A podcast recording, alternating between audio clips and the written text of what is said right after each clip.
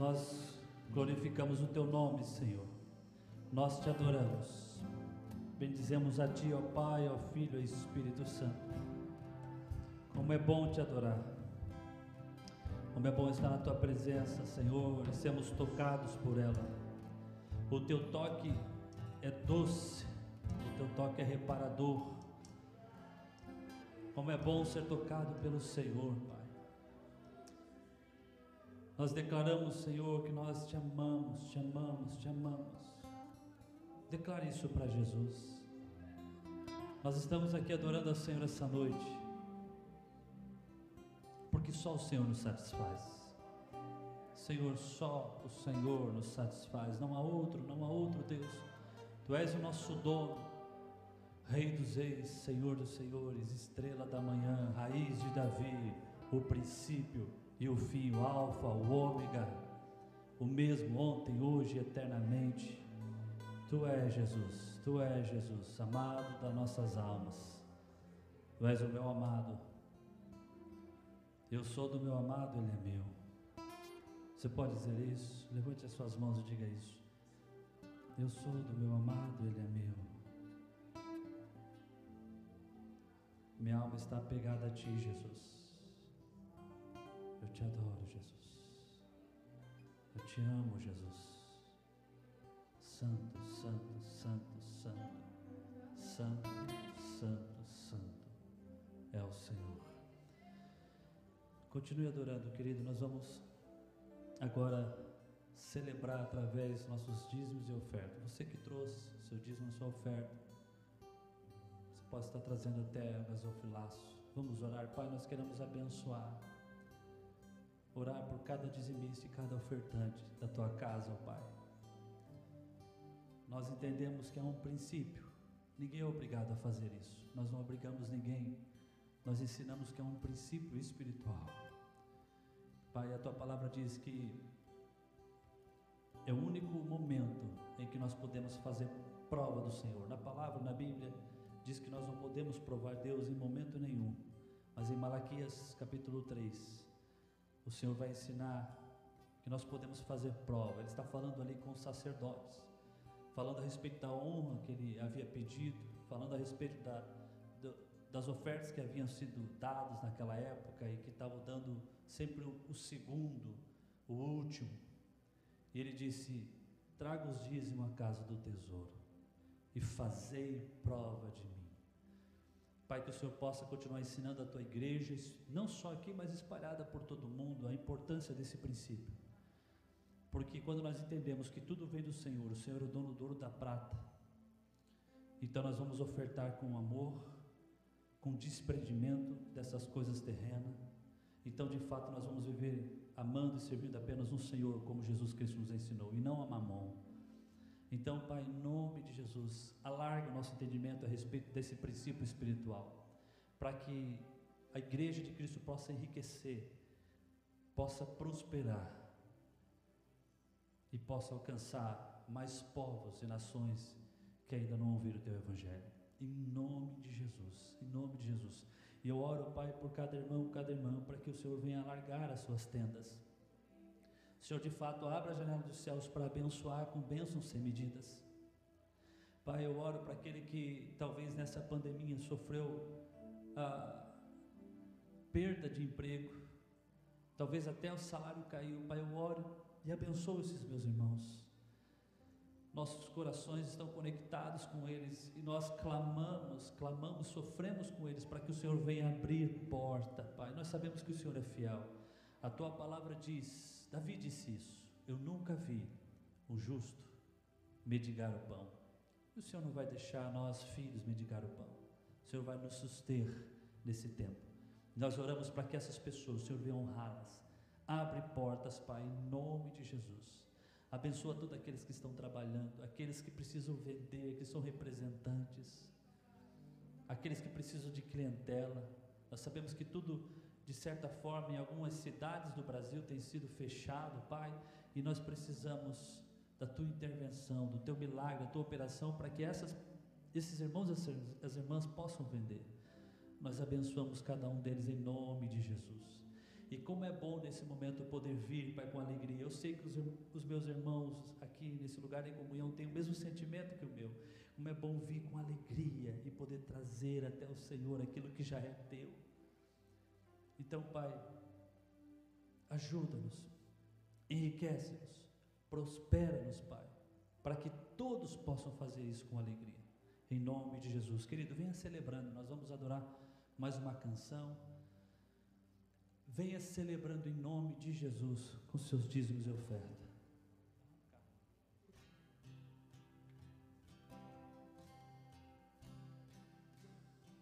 O meu ser te todo céu te adora. Provei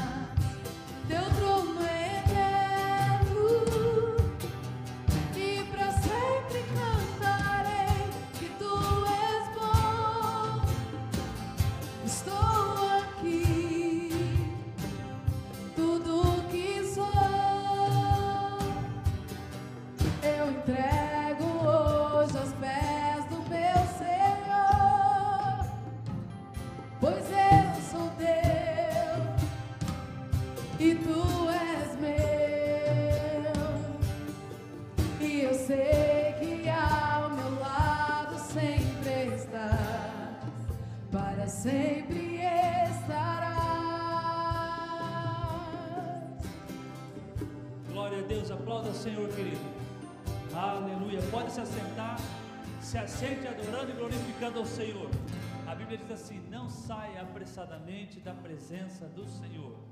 Não saia. Nós sempre estamos conectados com o Senhor. E quando nós estamos adorando em comunhão com a igreja, parece que o negócio esquenta, a unção vem, a glória desce. Né? Então a gente está conectadíssimo com o Senhor, então não saia apressadamente da presença do Senhor, esteja aí conectado, amém? Sei que o Senhor está falando do teu espírito já, está falando com você. Amados, nós temos, eu quero começar dizendo que nós temos percebido uma certa queda nos cultos e ah, estávamos conversando com alguns líderes ali, vamos fazer mais uma reunião, conversar um pouquinho mais a respeito disso. Talvez, talvez, por conta da queda, nós vamos então de novo voltar com apenas um culto, certo? Porque ah, é, o trabalho é dobrado, né? Ah, é, é duas equipes do Ministério do Louvor, é um ensaio na quinta, é duas vezes que o mesário precisa vir, a equipe de mídia, é bastante trabalho. Então nós vamos estar conversando durante essa semana para ver a possibilidade de voltarmos, né, do período talvez a metade de junho para frente com apenas um culto novamente. Amém? Então nós vamos estar anunciando nas redes sociais, a igreja, para que talvez isso venha acontecer. Eu sei que muitos têm aproveitado e também assistido de casa, né? Mas nós reservamos isso justamente mais para aqueles que estão na, na área de risco. Você que pode vir para a igreja, venha para a igreja, venha cultuar o Senhor, venha estar celebrando com o Senhor. É importante nós estarmos conectados, irmãos em comunhão. Tivemos esse sábado, por exemplo, 12 horas de adoração e intercessão ao nosso Senhor, baseado no texto 2 Crônica 7,14. Começamos às 7h14 da manhã e terminamos às 19h14 da noite. Foi maravilhoso. Muita gente passou aqui, muita gente intercedeu, muita gente reservou uma meia hora, uma hora para estar aqui na presença do Senhor. E como é bom, querido. Sabe, eu percebo já a obra do Senhor que é produto, que é fruto dessas 12 horas de adoração. E eu, nós vamos ver durante a semana isso, muito disso. Nós vamos ver durante a semana, durante os dias, a manifestação do reino de Deus, porque nós estivemos aqui clamando, nos arrependendo, orando, buscando a face de Deus e pedindo por essa intervenção. E esse é o papel da igreja. Amém? A igreja não para, querida. A igreja, ela continua. Durante a semana também nós temos nossos GPs, e eu estou muito contente, muito alegre, porque todos os GPs, né, Lu, voltou com 100% agora online e de uma forma bem dinâmica e gostosa de se trabalhar. É, muitos têm usado é, as plataformas do WhatsApp, do Facebook, do Meet, Hangout, sabe? Às vezes tem lá uma, uma desconexão, cai um, volta, dá aquela, né? Mas é tão gostoso, irmão. Imagina só, você tá, agora você na sua própria casa pode acessar pelo seu celular e participar do GP, conversar com seus amigos, né? Esses dias a Lu fez com as mulheres aí, imagine, né? Mulher no celular conversando uma com outra de longe. Olha que bacana, irmão. Hã? O que, que não sai de certo, né? Tô brincando. sai muita coisa boa. Né? E foi maravilhoso o GP que elas tiveram. Quarta-feira nós vamos voltar com o nosso GP de casais. Temos GPs que já estavam acontecendo, a Lorena né, está também apacentando lá, teve essa semana. Uh, alguns GPs não pararam, como o do Antenor, está acontecendo toda semana. Então, eu estou bem contente porque nós estamos voltando. O Leco também voltou essa semana, né? Apacentando, pessoal né, presencial. Né? Aí, presencial, nós liberamos apenas na igreja. O Cid também voltou, né? O Cid, uh, o Cid é um caso raro, irmão. Por quê? Porque ele voltou na semana passada, na casa dele, mas lá ele tem espaço.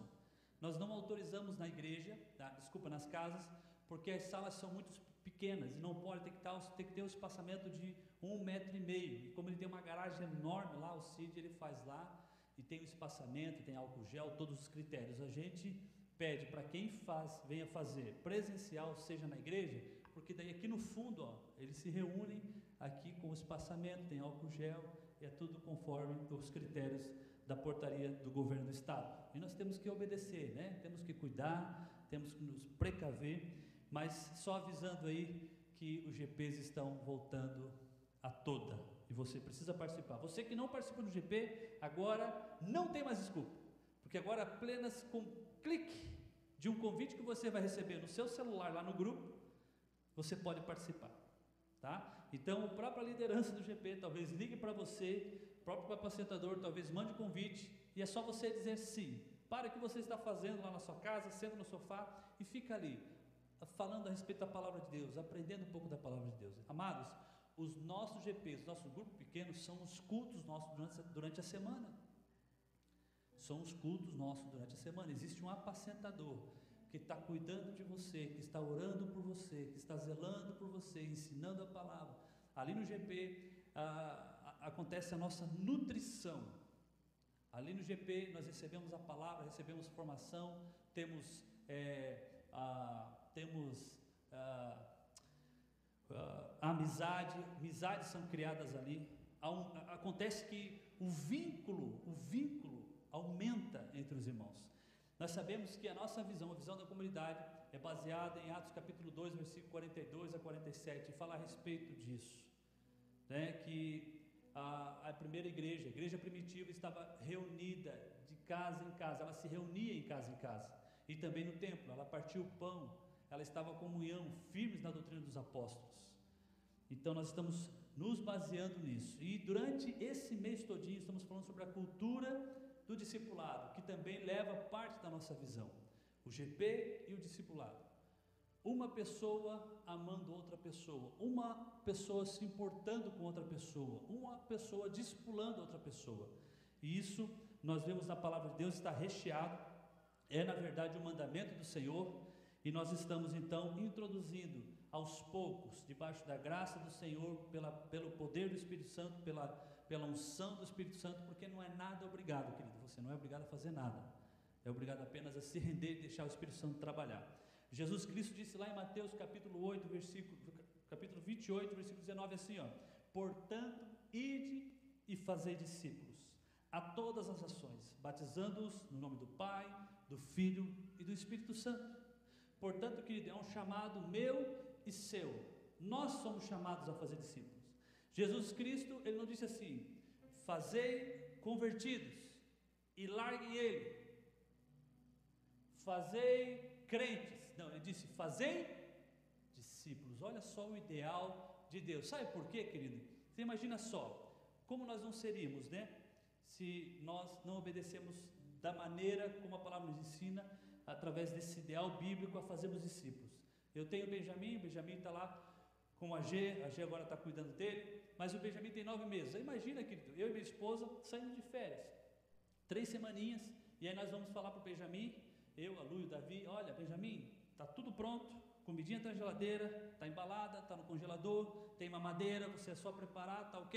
Nós vamos deixar você aqui, papai, mamãe e Davi vão passear durante três semanas. O que vai acontecer, queridos? Infelizmente, ele pode vir a morrer e nós vamos ser presos por negligência, por negligência. Então, querido, quando você alcança uma pessoa para Jesus e deixa ela largada, é isso que você faz. Por quê? Porque ela é pequena na fé, ela é nova na fé. Ela é uma pequenina.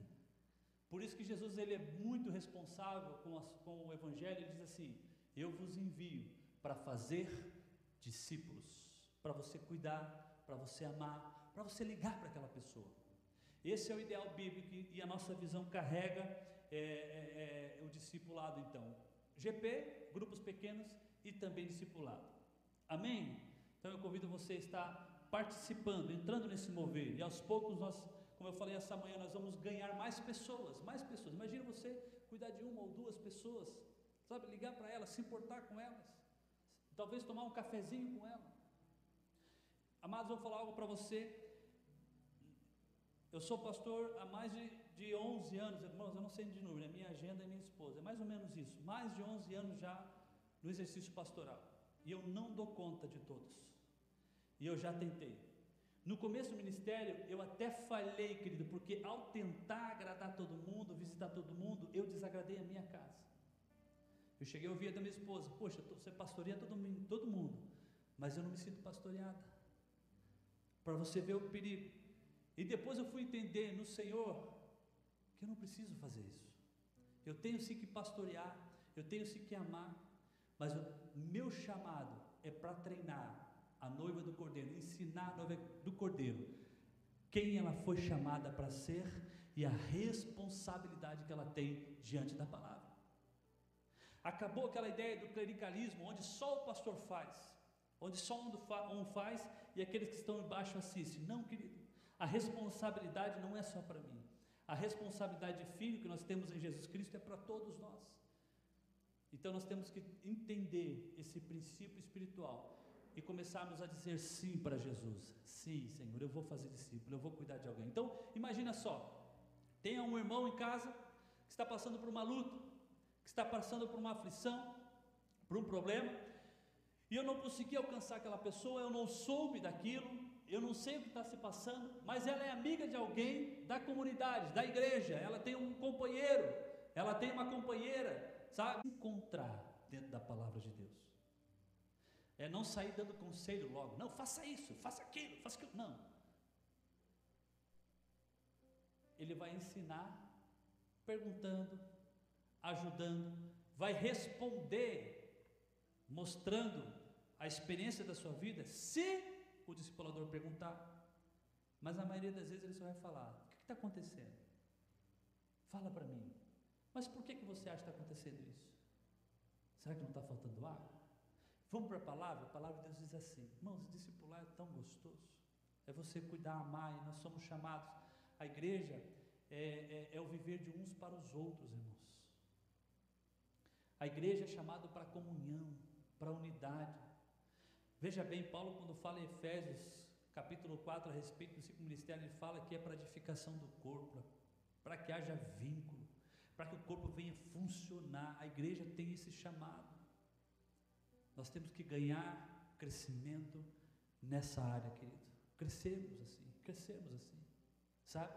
Ter aquele coração. E quando eu olho para os irmãos, eu, eu, eu glorifico a Deus porque eu vejo corações assim, rendidos estendido um para o outro. Continue assim, querido, sendo servo, ajudando, abençoando, cuidando de alguém, orando por alguém. E interessante, né, que essa graça que nós temos, ela se estende também lá para fora, porque tem pessoas que nós conhecemos que precisam muito mais do que aqueles que estão aqui dentro. E nós temos que estender as mãos, ajudar, nós temos que abençoar. Esse é o nosso chamado, queridos. E o discipulado ele tem se desenrolar. E o último ponto é a multiplicação. Essa manhã eu falei vou repetir, amados, a multiplicação está dentro do DNA de todo cristão. Nós fomos chamados para frutificar. Jesus Cristo disse isso lá em João capítulo 12, versículo 24: Se o grão de trigo não cair na terra e não morrer, continuará ele só, mas se morrer, dará muitos frutos multiplicação. Jesus está falando de continuidade. Sem multiplicação não há discipulado. Você, quando está no relacionamento discipulado, cuidando de alguém, orando por alguém, você está fazendo com que aquela pessoa venha se tornar um crente maduro. Mas com que finalidade, pastor? Para que ela venha reproduzir. Senão não adiantou nada o discipulado. Ela precisa reproduzir o que ela recebeu. E assim sucessivamente. Mais pessoas serão alcançadas e discipuladas receberão cuidado, serão tratados. Nós temos que parar, amados, e achar que nós apenas evangelizando na rua, uma pessoa que nós não conhecemos, não, te, não sabemos o nome, e falamos assim: Olha, Jesus te ama, tal, tal, você aceita Jesus, ora, aceitou, agora vai para tua casa. Nós temos que parar de pensar que isso acabou, é aceitado diante de Deus. Não, Jesus manda a gente ter responsabilidade com aquilo que a gente faz, precisamos discipulá-la. Peça o telefone dessa pessoa que você evangelizou. Fala para ela assim: Eu vou numa comunidade. Você não quer ir lá? Lá tem cursos, tem programas que você pode crescer. Sabe por quê? Porque Jesus ele falou sobre a palavra do semeador, que saiu a semear. E algumas sementes do semeador caiu, um na beira do caminho, outro entre pedras. Os irmãos conhecem a história. Somente a semente que caiu numa terra boa é que ela germinou e deu frutos ela cresceu. Mas em outros terrenos, querido, passarinho foi lá e comeu, a pedra é, ofuscou, o espinho ofuscou. Então nós não podemos deixar o léu. Quando nós lançamos uma palavra, nós temos que nos responsabilizar por ela, cuidar dessa pessoa. Pergunte o nome, se importe. Pergunte se ela pode dar o telefone. Olha, você quer conversar comigo durante a semana? Quer que eu te ligue? Quer que eu te ajude a crescer nessa, nessa área? Esse é o nosso chamado fazer discípulos. Fazer discípulos. Amém, queridos? Eu creio que nós vamos chegar num novo nível quando nós começarmos, pela graça de Deus, né? pelo poder do Espírito Santo a nos mover nessa, nessa visão. Irmão, muda, muda a cara da igreja, muda o entendimento, muda. Sabe, é outro nível, porque a igreja está sendo ela está trabalhando conforme o ID de Jesus. E não tem melhor do que você estar no propósito de Jesus Cristo, cumprindo aquilo que falou, aquilo que ele falou. Não tem coisa melhor. Você quer se redescobrir? Você quer, pastor, o que eu preciso fazer? Eu não sei o que eu fui chamado para fazer. Comece discipulando alguém. Comece orando por alguém. Comece cuidando de alguém. Pastor, mas esse é o chamado? Não. Isso é o que Jesus disse. Essa é a sua responsabilidade. Ide e fazer discípulo. Aí, com o passar do tempo, Deus vai acender cada vez mais a chama do teu coração e você vai entender o seu chamado dentro dos cinco ministérios. Se você é uma pastora, um pastor para aconselhar, para cuidar, se você é um mestre para ensinar a palavra, se você é um profeta para profetizar através de sonhos, visões, ou se você é um apóstolo para enviar, ou se você é um evangelista para ganhar. Aí Deus vai acender esse calor, essa unção no teu coração e você vai aprender. Mas comece fazendo isso, cuidando de alguém. E amados, eu não quero deixar isso preso aqui dentro. Você pode fazer a partir daqui. Eu sei que tem pessoas que têm amigo lá fora, tem um ciclo de amizade. Você pode pegar alguém de lá que você tem muita amizade e começar a fazer isso sutilmente. Você pode ter certeza, muitas pessoas estão com medo nesse tempo, estão sofrendo nesse tempo, estão preocupados nesse tempo. É um tempo de caos no Brasil, porque nós estamos sendo afetados também até na política, na nossa economia, sabe? O mundo, de certa forma, foi afetado na, na economia geral, mas o Brasil agora também até na política. Então, tem gente pavor, e nós temos que vir com esse amor e cuidado e, e ser uma mão, estender uma mão, dar uma palavra a essas pessoas. Amém, queridos irmãos? Estão entendendo? Amém. Nós fomos chamados para fazer isso. Não precisa ficar preso aqui dentro. Você pode discipular alguém lá fora. Eu posso ouvir um amém? Glória a Deus. Então, levanta teu dedo do profeta assim. Faça assim, por favor. Aponta teu dedo assim. Aponta para o irmão e fala assim: Você é um discipulador do Senhor. Glória a Deus. Amados, aproveitando essa temática do morrer para si mesmo, eu quero falar a respeito de algumas coisas, e uma delas é que nós temos uma vida em Deus que está oculta com Cristo. A nossa posição diante de Deus é a mesma de Cristo. A nossa posição que nós temos em Cristo Jesus é a mesma posição que Cristo tem diante de Deus. Os irmãos entenderam? Abra sua Bíblia, Colossenses capítulo 1, 21. Deus ordenou, querido, uma vida que está oculta com Cristo em Deus. E nós somos chamados para viver essa vida. Se estamos nessa posição, enquanto os irmãos vão abrindo aí, eu quero apenas falar isso. Se estamos nessa posição, querido, então nós nunca devemos pensar que estamos fadados ao fracasso ou destinado à fraqueza. Nós vamos ver na Bíblia que não há lugar para tal pensamento em relação a um cristão, querido. Até porque em Colossenses capítulo 3, versículo 4, ele, Paulo vai dizer que Cristo é a nossa vida. Ele usa esse termo, Cristo, que é a nossa vida. E Cristo, querido, está acima de todas as coisas. Eu posso ouvir o amém? Cristo está acima de todas as coisas. O problema é que nós olhamos assim: Cristo está lá e eu estou aqui.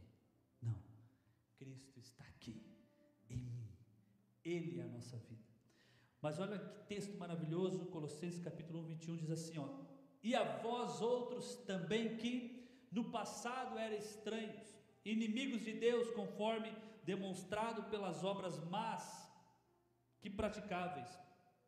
Versículo 22: Agora, entretanto, ele vos reconciliou no corpo físico de Cristo, por meio da morte, para vos apresentar. Irmãos, gravem isso. Gravem isso no seu espírito essa noite, para vos apresentar santos. Diga assim: Eu sou santo mais alto, igreja, eu sou santo. Inculpáveis. Diga assim: eu sou inculpável. Absolvidos de qualquer acusação diante dele. Diga assim: eu sou absolvido de qualquer acusação que possa haver diante, diante de Deus. Versículo 23. Se de fato, olha o que Paulo falou nós somos tudo isso. Se de fato permaneceis na fé, alicerçados, firmados, sem vos afastar da esperança do Evangelho, que ouvistes e que está sendo pregado a todas as pessoas em todo o mundo, do qual eu, Paulo, me tornei ministro. Paulo, ele está falando aqui à igreja de Colosso. A vida que Deus determina para o cristão é uma vida de santidade, é uma vida de leveza, querido. Não é uma vida de condenação. Nós já saímos da condenação. Nós fomos perdoados, redimidos, salvos, curados em Cristo Jesus.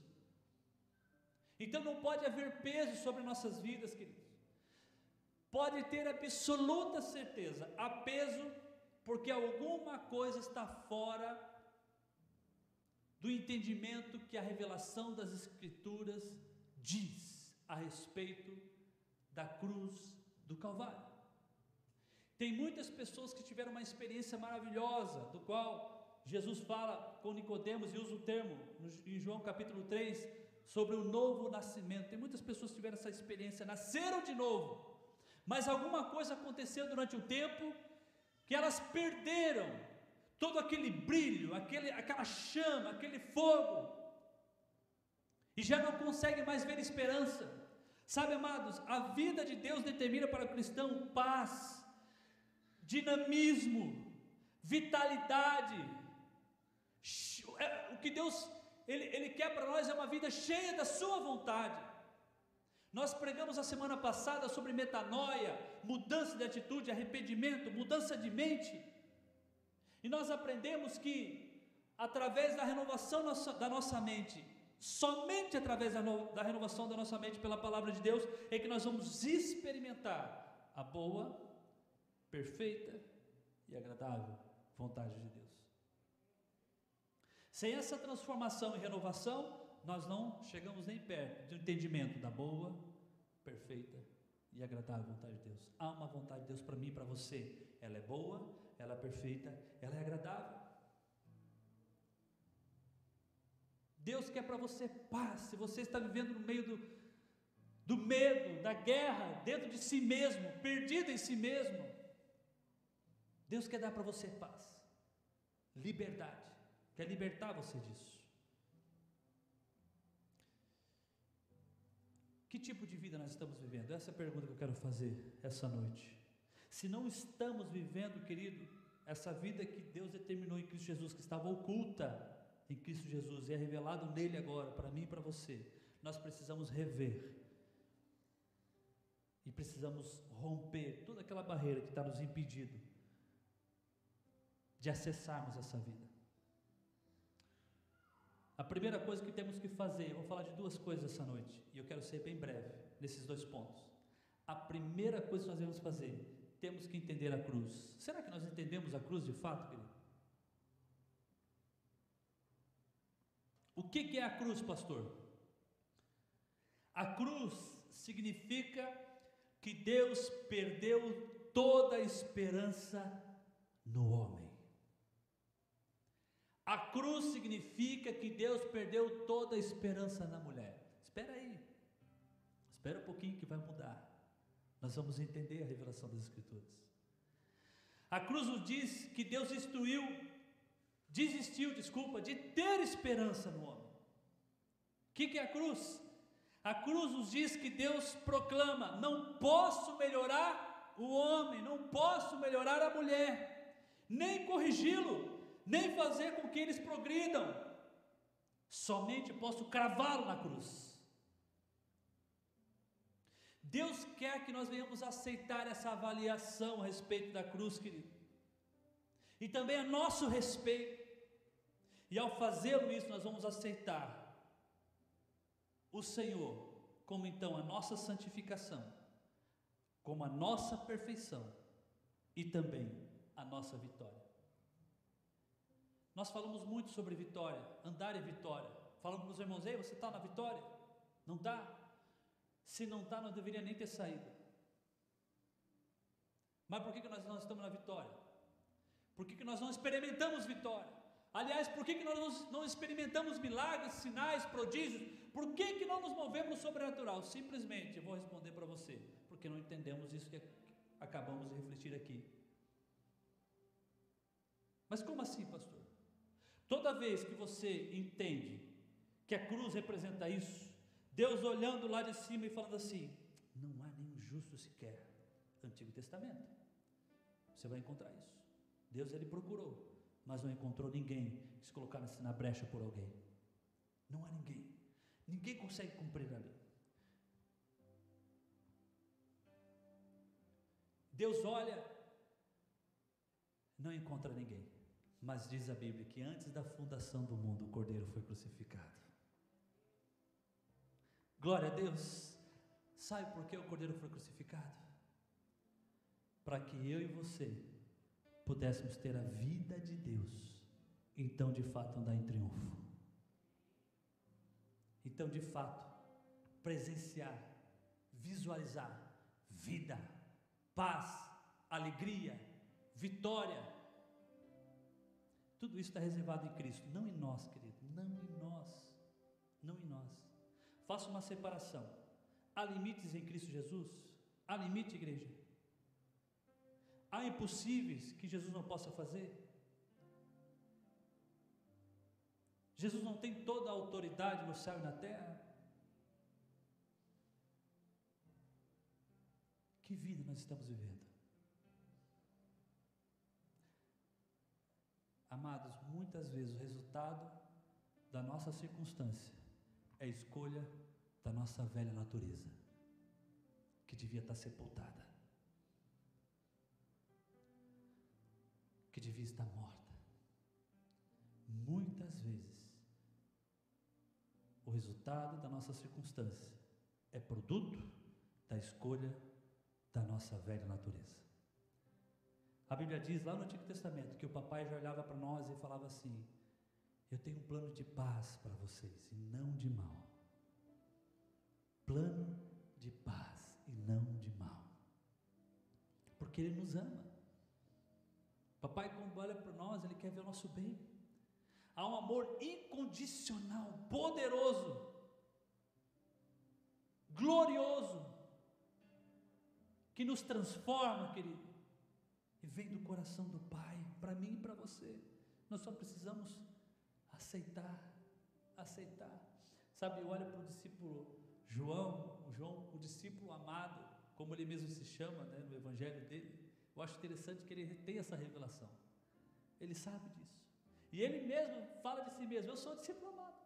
Mas não porque ele queria se achar mais do que o outro, falando com que Pedro não era amado, Mateus não era amado, Lucas. Não, mas é que ele teve aquela revelação. Ele sabia que ele era muito amado por Deus. Ele falava: Eu sou o discípulo mais amado, eu sou o discípulo amado. E eu me aproveito disso, eu, me, eu, eu, eu acesso isso. Por isso que ele não temia. A Bíblia não fala lá em 1 João que o, o, o amor é lançado fora pelo medo. Obrigado, pastor Rafa.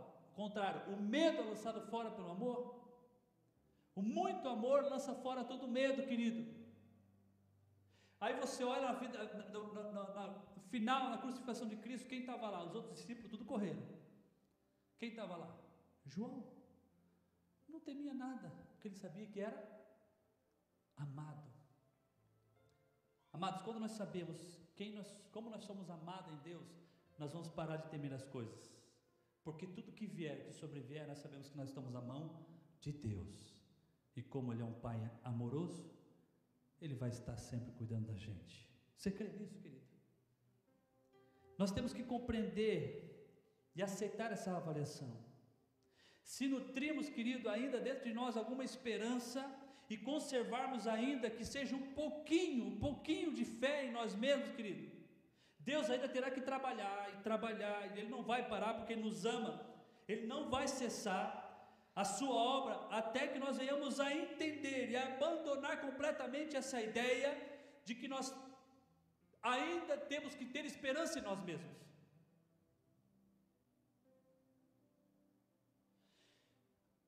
Tudo muda com a perspectiva do seu olhar. Se você olha para dentro de você, você vai ver condenação, você vai ver fraqueza, você vai ver que você não pode. Mas quando você sempre fita os olhos em Jesus, você vai ver que você é salvo, você é liberto, você pode, você é capaz. É capaz. O que existe é uma linha muito tênue que a igreja não entende entre o fazer e o ser. Primeiro nós somos chamados a ser, para depois fazer. Lá em Efésios capítulo 2 vai dizer, querido, por exemplo, que Deus preparou uma boa obra de antemão para os seus filhos, antes da fundação do mundo. Então, nós temos que fazer boa obra sim, porque senão a nossa fé seria morta. Nós temos que operacionalizar sim, dentro do poder do Espírito Santo. E aliás, a própria Bíblia diz que não somos nós que fazemos, é Ele mesmo que opera em nós o fazer. Agora, é esse entendimento que nós temos. O problema é que nós queremos trocar, querido, e colocar nosso governo, nossa velha natureza sendo atuante, e nós queremos fazer. Quando Deus está pedindo para nós entendermos quem nós somos primeiro, a posição que nós temos, a vida que nós recebemos, quem nós somos em Cristo Jesus. Há uma vida escondida em Cristo Jesus que nós precisamos acessar. Precisamos primeiro aprender a viver, para andar em triunfo. Mas para isso nós temos que entender primeiro que a cruz existe de fato para nos matar. A cruz existe de fato para nos para nós sermos cravados nela. Paulo fala em Efésios 6 sobre o batismo que no batismo nós vamos nós somos né, deitados na água e nós somos mortos ali na nossa velha vida. Mas quando nos levantamos somos ressuscitados com Cristo para uma nova vida. Aleluia, glória a Deus por isso, querido. Algo novo acontece. Paulo fala que nós nos tornamos nova criatura. Pedro usa o termo de uma semente corruptível que está dentro de nós. Uma vida de Deus é colocada em nós. E aí Paulo começa a ensinar a igreja, irmãos, cuidados, porque a, a- a- a velha vestimenta quer tentar se colocar, voltar para você vestir, não vista a velha roupa. Se revista do novo homem, do homem interior que está dentro de você, da mulher interior que está dentro de você. Paulo ele sempre está falando sobre isso. Aliás, eu vou adiantar o texto, depois eu vou dar referência. Ele vai falar que existe uma luta dentro de nós, uma militância, uma, uma, uma guerra, um UFC entre a carne e o espírito. Agora, olha que interessante: ele não fala que é entre desejo e desejos. Ele não fala que é o desejo do homem e desejo de Deus. Não é uma luta entre desejos. Até porque o desejo é frutos, é fruto de uma natureza. Existe o desejo que é fruto da natureza da carne, que está em Gálatas capítulo 5. E no mesmo tempo de, texto de Gálatas capítulo 5, a partir do 22, está lá o fruto do Espírito, que é da natureza do Espírito. O que Paulo está apresentando aqui é uma guerra de duas naturezas, carne e Espírito. E quem mais a gente alimentar vai vencer. Como está a nossa vida? Será que de fato entendemos essa avaliação da cruz? Amados, na nossa conversão, no nosso novo nascimento, nós somos incluídos na obra de Jesus na cruz e pela fé. Olha o que Paulo diz aqui: se de fato, se de fato permaneceis na fé, alicerçados, firmes, amados. Quando eu falo isso, meu coração arde, irmãos. Sabe por quê? Nada, nada pode me tirar disso. Se eu bater as botas hoje, né, como muito se fala, por exemplo, se eu vestir o paletó de, de madeira hoje, eu vou estar com ele. É uma segurança no espírito que ele dá, uma paz interior. Por quê? Porque eu tenho fé, eu estou alicerçado nessa revelação, nessa verdade, que eu estou crucificado com Cristo. E Paulo vai falar isso em, em Gálatas capítulo 2, versículo 20: Já não sou eu quem vivo, mas Cristo vive em mim, porque eu já estou crucificado. E a vida que agora eu vivo, eu vivo pela fé em Cristo Jesus. A vida do crente a minha vida e a sua vida é a partir da obra de que Cristo fez na cruz do Calvário, porque nós nascemos ali. Os irmãos estão entendendo? Nós nascemos ali. Então nossa vida é a partir dali. Pelo que Cristo já fez. E Ele fez para que nós fôssemos, primeiro, não fizéssemos, nós fôssemos para entender quem nós somos. Eu amo, eu sempre falo isso à igreja, eu amo a carta de Paulo a Efésio, porque lá ensina.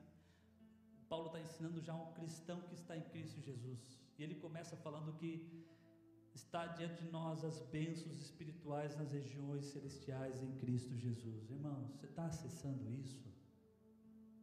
Capítulo 2, ele vai falar que nós estamos assentados em Cristo Jesus, essa posição é de governo. Você está assentado com Cristo? Não, pastor. Às vezes a minha natureza quer se levantar. Às vezes eu quero tomar o, governo. Nós precisamos entender isso. Ele faz isso para que a gente venha aceitar a cruz. Para que a gente venha entender de fato, querido, que nós em nós mesmos não temos força. Se tivéssemos, Jesus não precisaria ser crucificado. Precisaria? Não. O homem teria poder de se salvar, de se redimir, de se curar. Não. Jesus Cristo justamente veio para colocar em harmonia todas as coisas, não só em nós, mas no céu e na terra. No céu e na terra. Ele é, é a, a imagem de Deus vivo. Ele é a imagem de Deus vivo. Aleluia. A Bíblia vai falar, eu não me lembro se Colossenses capítulo 2 ou Filipenses, vai falar que a obra de Cristo, a sua morte, ele fez convergir todas as coisas, tanto no céu como na terra. Ele colocou tudo em harmonia. Tudo que estava fora do lugar, ele colocou no lugar. Esse é o nosso Jesus. Aleluia. Segunda coisa que nós temos que entender, querido, temos que entender a nossa crucificação. Não apenas podemos compreender a respeito da cruz, saber o significado dela, mas também temos que entender que nós já fomos crucificados nela. Isso faz toda a diferença. Parece que não, mas faz toda a diferença. O que significa ser crucificado com Cristo? Significa que nós também abandonamos toda a esperança em nós mesmos. A primeira coisa que Deus nos mostra é que nós não conseguimos por nós mesmos. Temos de perder toda a esperança. Mas isso só é possível quando nós tivermos a revelação da cruz e formos crucificados nela. Crucificados nela. Já não sou eu quem vivo, eu já fui crucificado com Cristo. Sabe, irmãos, é glorioso tudo isso. Essa experiência é poderosa. Essa nossa vida, nova vida é é maravilhosa. Não tem nada igual, querido. Não tem nada nesse mundo que se equipara a isso. Sabe, você saber que você é santo, como nós lemos, justificado, inculpável.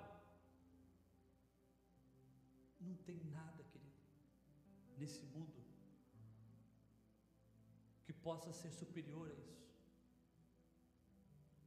Ah, irmão, não sei você, mas acordar toda manhã sabendo que você tem acesso a Deus, sabendo do jeito que você é, você tem acesso a Deus, porque Deus em Cristo Jesus lhe deu isso. E quando eu falo acesso a Deus, é a oportunidade clara, aberta, da nossa comunhão, do nosso face a face, como Moisés tinha com Deus. Hebreus capítulo 9, versículo 19, capítulo 10, versículo 19 diz assim: O véu foi rasgado, entre com ousadia pelo novo e vivo caminho, isto é, pelo corpo de Cristo, porque o véu foi rasgado. E a primeira coisa que o autor de Hebreus vai falar ali, ele vai falar assim: ó, entre com fé. Com fé. Nós precisamos ter fé, querido, que nós temos tudo isso diante de Jesus Cristo. Sabe, o que Jesus conquistou na cruz não foi só a tua, a, a tua, tua salvação da morte eterna. Se você pegar no original a palavra salvação, você vai ver que vem, ela vem com vários sinônimos: a paz, o shalom, a cura, a libertação, a redenção e também a salvação da, da, da morte eterna. Então tudo está na cruz do, de Cristo Jesus e Ele conquistou para nós. Agora nós podemos acessar Podemos acessar, você pode acessar. Nós precisamos entender que agora nós somos filhos nele. Nós estamos crucificados, nos tornamos filhos nele. E tendo uma, uma mentalidade de filho, a coisa muda. É ou não é? Querido, a mente de escravo, ela não funciona como a mente de, de, de filho. A mente de escravo, ela precisa pedir, ela precisa, ela precisa fazer para conquistar. Mas a mente de filho, ele, tem um acesso diferente. Ele tem um acesso diferente. Ele não é, ele não vai desonrar o pai. Ele vai respeitar o pai. Mas toda vez que ele quer alguma coisa, como que ele faz? Papai, você pode passar o pão? Você pode passar o pedaço da picanha? O que, que o pai vai fazer? Não, filho, eu vou passar. Vai ter que fazer alguma coisa para conquistar. O escravo não. Eu posso comer? Será que eu posso comer meu filho, papai, passa o um pedaço da picanha, por favor. Ele está sendo respeitoso, mas ele tem acesso. Acesso. Então, irmãos, como é que a gente vai ficar pedindo por uma coisa que já é nossa? É essa vida que está escondida em Cristo. Nós precisamos acessá-la com respeito, com reverência, mas nós precisamos acessá-la. Papai, por favor, eu estou precisando disso. Papai, eu sinto falta disso. Papai, eu estou temeroso aqui, eu preciso de uma revelação aqui. Você tem que acessá-la, já está em você. Deus deu para você. Você é filho, filha. Você não é mais escravo, querido. Mas para isso precisamos entender que nós estamos crucificados com Ele. Temos a avaliação da cruz. Mas será que de fato temos esse entendimento que estamos cravados com Ele na cruz? Eu quero convidar, eu acho que a Chica não está mais aqui em cima. Vou fazer com um copo de água. Pastor Rafa, vem cá.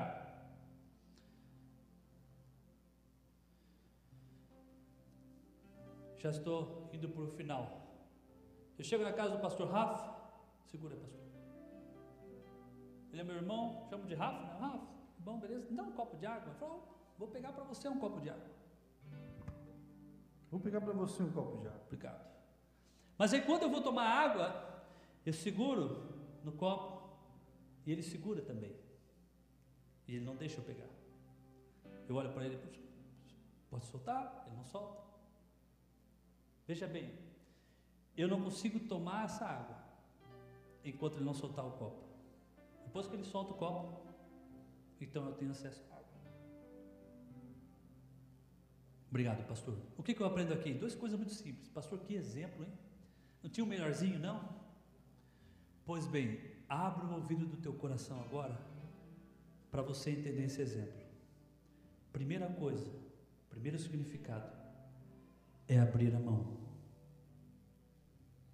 O segundo significado que eu aprendo aqui com esse exemplo é não tentar tomar o controle. Recebeu aí? Pegou no Espírito? Revelação revela, reveladas a revelatudes profundas? Primeiro, é não abrir mão. Segundo, é não tentar tomar o controle. Se você não abre mão, e se você toma o controle, você não bebe da água. E a água disponível do Senhor para você. Se você não abre mão, se você continuar no controle, você não bebe da água. Abrir mão, você já morreu, querido. Perder o controle, essa velha natureza, esse governo vai querer se levantar. A minha vontade, a minha vontade, a minha vontade. Opa, mas ela está subjugada, subjugada em Cristo Jesus, porque você está crucificado. Aí você vai falar: não a minha vontade, mas a sua vontade. Aí sabe o que vai acontecer? A água vai estar disponível para mim e para você. Você tem acesso à vida de Deus. Pare para pensar durante a semana, medite nessa palavra. Quantas vezes o governo da nossa velha natureza quer se levantar? E quantas vezes nós perdemos com isso? Sabe, amados, nós oramos muito e falamos: Deus está aqui, é tudo aqui, Senhor, é tudo aqui, ó. coloca no teu altar, está aqui, está nas tuas mãos, amém? Obrigado, Jesus, pela vitória. Estou indo, tá, Pai? Amanhã a gente volta a conversar. Leva de novo o que deixou no altar. Nós temos que aprender a orar. Pai, está aqui. Eu sou teu filho, tenho uma nova natureza, eu estou acessando o céu. Esse é o problema. Amor, ok? Passou, está na mão de Deus, vamos lá, vamos viver. A vitória é nossa, o Senhor vai responder, Ele vai falar sim ou não. Bendito seja o Senhor, acabou, pronto, amém. É lá, isso é fé. Paulo diz: se de fato tiver firmeza, permanecer na fé, alicerçado, alicerçado. Nós estamos crucificados com Cristo, querido, essa é a nossa natureza. E eu quero encerrar dizendo que não se trata de uma reforma. Deus não quer reformar a nossa vida, querido. Ele quer substituir a nossa vida. Nós lemos no início, Jesus dizendo: Se alguém quiser vir após mim, negue-se a si mesmo, tome a sua cruz e siga-me.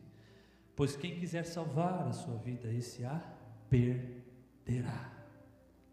Mas quem perder a sua vida por minha causa, esse a achará. Irmão, sabe onde nós vamos achar a vida? Nele. Então tira os olhos de você. Tira os olhos do, da sua natureza. Olhe para Jesus. Deixa que Ele resolve isso. Eu falei sobre o desejo, né? Já ensinei isso à igreja várias vezes. Fruto de uma natureza. As pessoas querem vencer o pecado, o desejo, sem atingir a natureza. Não vai ter jeito. o pecado vai continuar acontecendo enquanto a natureza não ser subjugada, enquanto ela não morrer. Qual que é o problema do pecado? A vida da carne. Os frutos, o desejo, são frutos da carne. Subjuga a carne, essa natureza, quem cresce é a vida do Espírito, uma nova natureza. Então nós vamos andar em triunfo e vitória.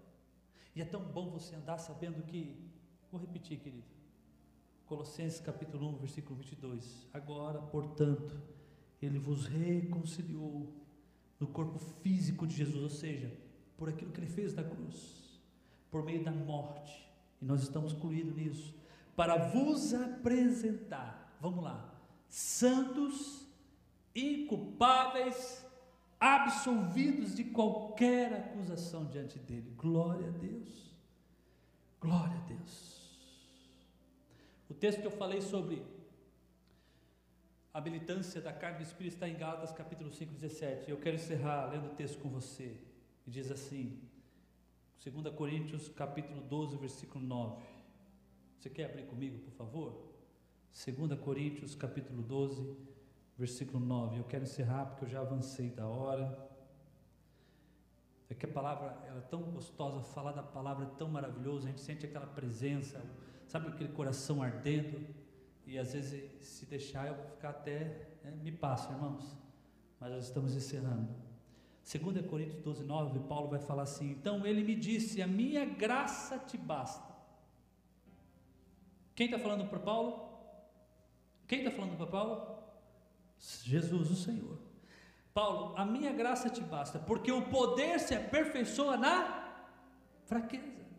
De boa vontade, pois, Paulo está falando agora, mas me gloriarei nas fraquezas, para que sobre mim repouse o poder de Cristo.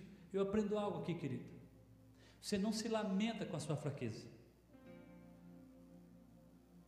você se gloria nela, porque Deus está ensinando através de Jesus Cristo para Paulo o seguinte: eu não vou tirar o espinho na carne.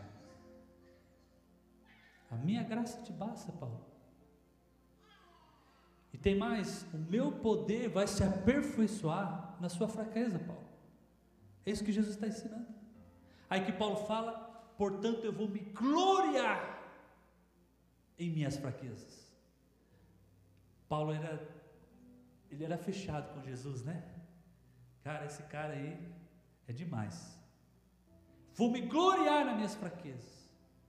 Quando isso acontece comigo com você, sabe, dá aquele escorregão, pastor?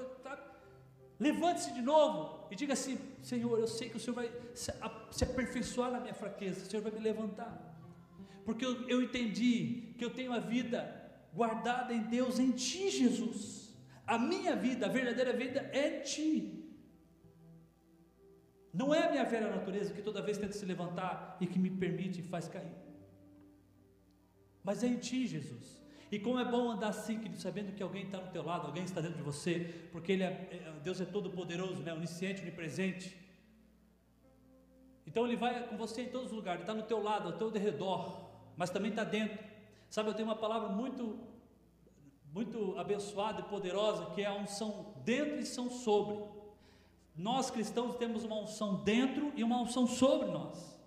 A unção sobre está descrito lá em Lucas capítulo 4, versículo 19. A unção de Deus está sobre mim, porque eu fui ungido para, para uma finalidade, para um ministério. Mas lá em 1 João, João vai falar que existe uma unção. Não necessita que muitos nos ensinem, mas aquela unção que está dentro de nós, ela mesma nos ensina. Então há no, cristão uma unção dentro e uma missão sobre. Missão sobre, uma unção sobre. Desculpa, estava vendo lá alguém acenando para mim e uma unção sobre. E isso é maravilhoso. Isso é glorioso. Nós temos que entender isso, que o Senhor sempre está conosco, nos guiando, nos direcionando, nos abençoando. Por isso levante-se, querido, nós vamos orar.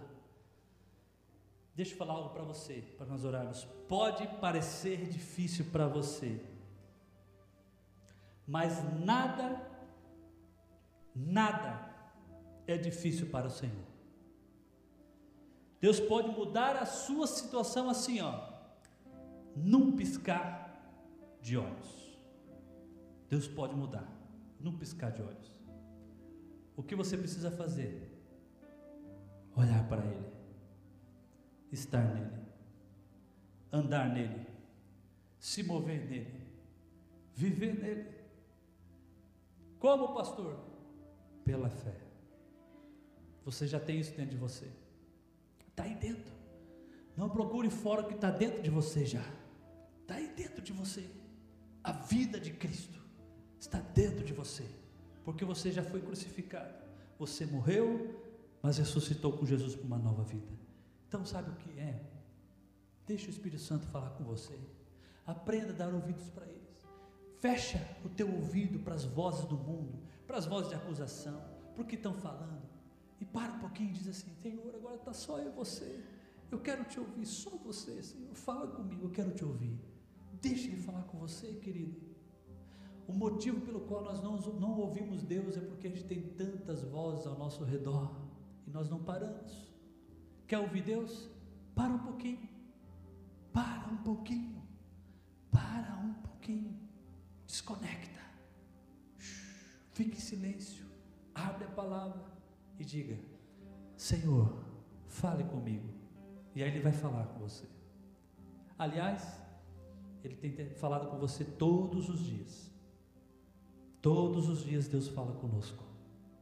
Por meio de sonhos, às vezes por visões, pela Sua palavra poderosa, por pessoas.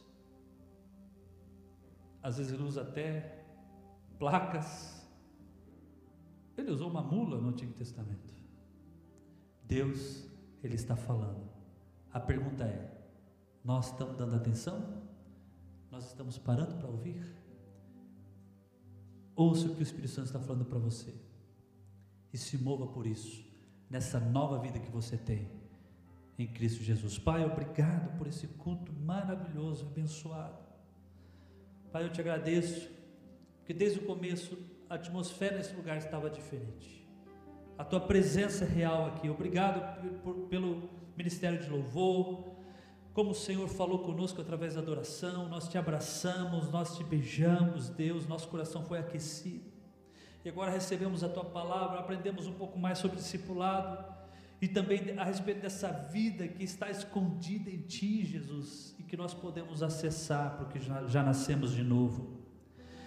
Nós podemos acessar porque nós já estamos em Ti, Jesus, e nós te agradecemos por isso. Pai, cada vez mais faz com que essa palavra, essa semente poderosa venha alargar dentro de nós. Amanhã, onde tudo começa, segunda-feira, Pai, o dia a dia, é onde enfrentamos, Pai, as lutas, aonde vamos encontrar barreiras, dificuldades, talvez até um dia difícil, porque o desânimo às vezes vai tentar nos abraçar. Mas é amanhã, Senhor, que o Senhor vai fazer nos lembrarmos, quando acordarmos, que nós estamos em Cristo Jesus. Nós já morremos, já estamos crucificados com Ele, e a vida que agora vivemos, a vivemos pela fé em Jesus Cristo. Amanhã pela manhã, quando nos olharmos no espelho, lavarmos o rosto, escovarmos os dentes, nós vamos ver essa vida. Então vamos ter acesso a tudo o que precisamos, porque está disponível para os filhos, está disponível para nós. Paz está disponível, alegria está disponível, ousadia está disponível. Tudo está disponível para mim e para você. Cura está disponível. Recursos está disponível. Todo e qualquer recurso que você precisa. Acesse. Apenas acesse. Acesse, acesse, acesse. Há um favor de Deus sobre a sua vida. Há um favor de Deus sobre mim sobre você. Acesse, acesse, acesse, acesse. Viva a vida de Deus. Viva a vida de Deus na sua vida. Se mova pela vida de Deus. Pai, eu quero orar também pelos irmãos e irmãs que estão passando por alguma enfermidade e pedir que o Senhor venha com o teu poder de milagre, venha estar curando em nome de Jesus. Nós profetizamos a saúde de Cristo sobre essa vida, papai.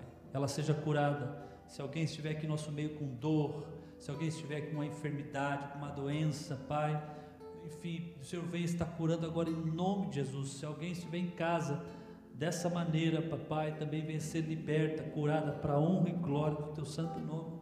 Deus, eu faço calar todas as vozes de Satanás agora em nome de Jesus, todas as artimanhas do diabo tentando fazer com que os cristãos, os cristãos venham parar, venham desistir. Em nome de Jesus eu repreendo para honra e glória do teu nome, eu declaro eles, Pai, com uma mentalidade cativa totalmente à obediência de Cristo. Eu declaro cada cristão sabendo quem ele é em Cristo. Eu declaro cada homem e mulher, em nome de Jesus, em nome de Jesus, guardados, protegidos pelo teu Espírito. Em nome de Jesus. Em nome de Jesus. Sabe, filho, feche seus olhos, continue seus olhos fechados. Sabe, filho, filha, eu me, eu me agrado, o Senhor está falando, eu me agrado quando você vive aquilo que eu sonhei para você. Eu me agrado, filho, filha, quando você vive a partir do que eu conquistei para você. Essa noite saia daqui entendendo que eu sou a sua vida. Eu sou a sua vida. Então deixa eu governar. Deixa eu te dirigir. Deixa eu te ensinar. Deixa eu te ensinar. Aleluia. Que a graça do nosso Senhor e Salvador Jesus Cristo, o amor de Deus, o nosso Pai, a unção, os dons, a comunhão do Consolador, seja com a igreja aqui reunida com a igreja espalhada pela face da terra, hoje e para todos sempre. Amém, amém e amém. Amém, queridos. Uma semana abençoada para os irmãos. Amo todos vocês. Beijão grande e uma semana de vitória em nome de Jesus. Estamos juntos. Não esqueça do GP, não esqueça do discipulado. Estamos juntos no Senhor. Vamos crescer juntos, vamos nos enriquecer juntos. Amém? Amo, amo todos vocês. Deus abençoe em nome de Jesus.